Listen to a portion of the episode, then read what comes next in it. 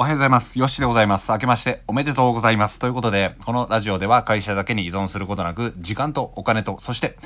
働く場所の自由度を高めようというコンセプトで、ど田舎より気ままに配信をしております。はい。おはようございます。なんですが、明日は僕は焚き火を行ってききたいと思います。えー、焚き火に行っていきたいと思います。どんだけ焚き火好きやねんというような感じなんですが、えー今回も、えー何か役に立つ tips をというふうな感じで考えておりましたところ、2021年に、絶対に身につけておくべきスキルというテーマでご紹介をさせていただければなと思います。えーまあ時代の変化もね、早く、どうなるかわかんないような時代がもう始まってしまいましたし、風の時代なんて言われるんですけど、あのー今年も2021年も多分ね、めちゃくちゃ多くのテクニック出てくると思います。まあ音声テク、えー音声配信で稼ぐ方法とか、ほにゃららテクニックで痩せる方法とかね、ほにゃららテクニックで稼ぐ方法とか、もういろんなね、テクニックが僕たちを惑わしてくると思うんですよ。で、これはもう仕掛ける側のやり方なので、なんとかテクニックとか、最新のほにゃららなんたらみたいな感じのが出てくると、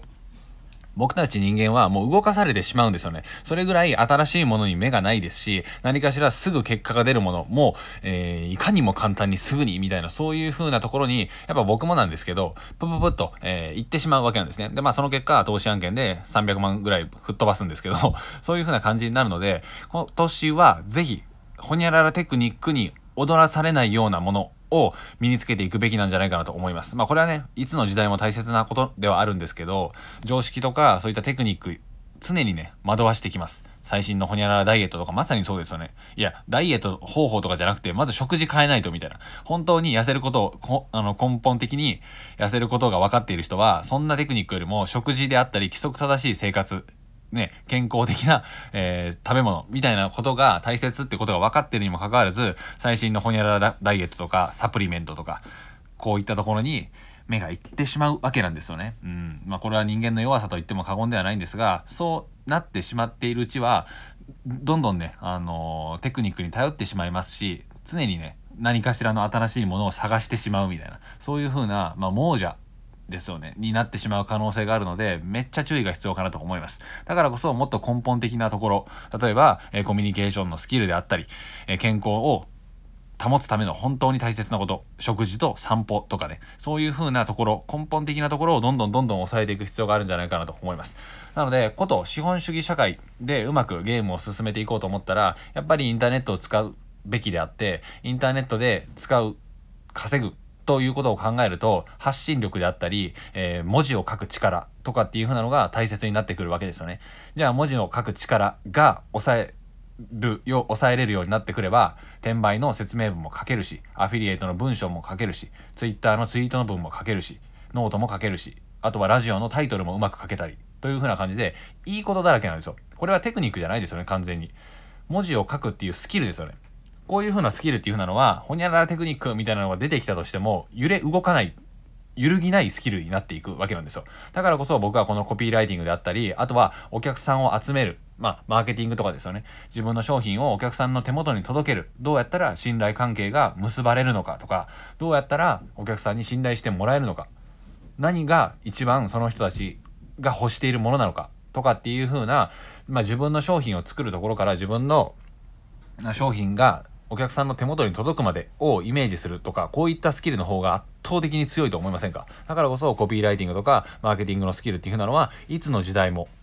2021年とか、まあ、関係なくですよね僕は2011年ぐらいから大切だと思ってやってるわけなんですがもっと前からずっと大切だと思います。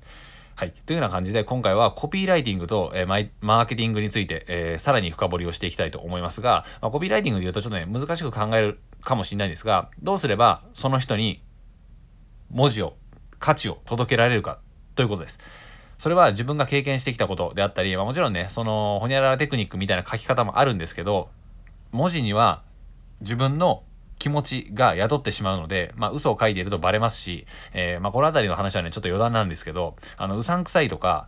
僕もそう思われてるかもしれないですけど、うさんくさいとか嘘くさいっていう言葉があるじゃないですか。で、これ、臭いっていう風な言葉がついてるんですけど、人間はね、鼻の奥の鼻腔で、それを、あの、なんていうかな、かなんていう、あの、感じることができるんですね。察知することができるんですよ。だからこそ、嘘くさいとか、うさんくさいっていう風な感じで、臭いっていう風な言葉がついているので、えー読むとバレるし、聞くと、えーそういう風に感じてしまわれる、感じられてしまうわけなんですね。はい。というような感じで、えー、マインドセットをしっかりしていって、自分の文字を書いていくことによって、それが、魂が文字に宿るので、お客さんをちゃんと、まあ、お客さんっていう言い方はあれですけど、ちゃんと価値を提供できるような状態に持っていけるというふうな感じです。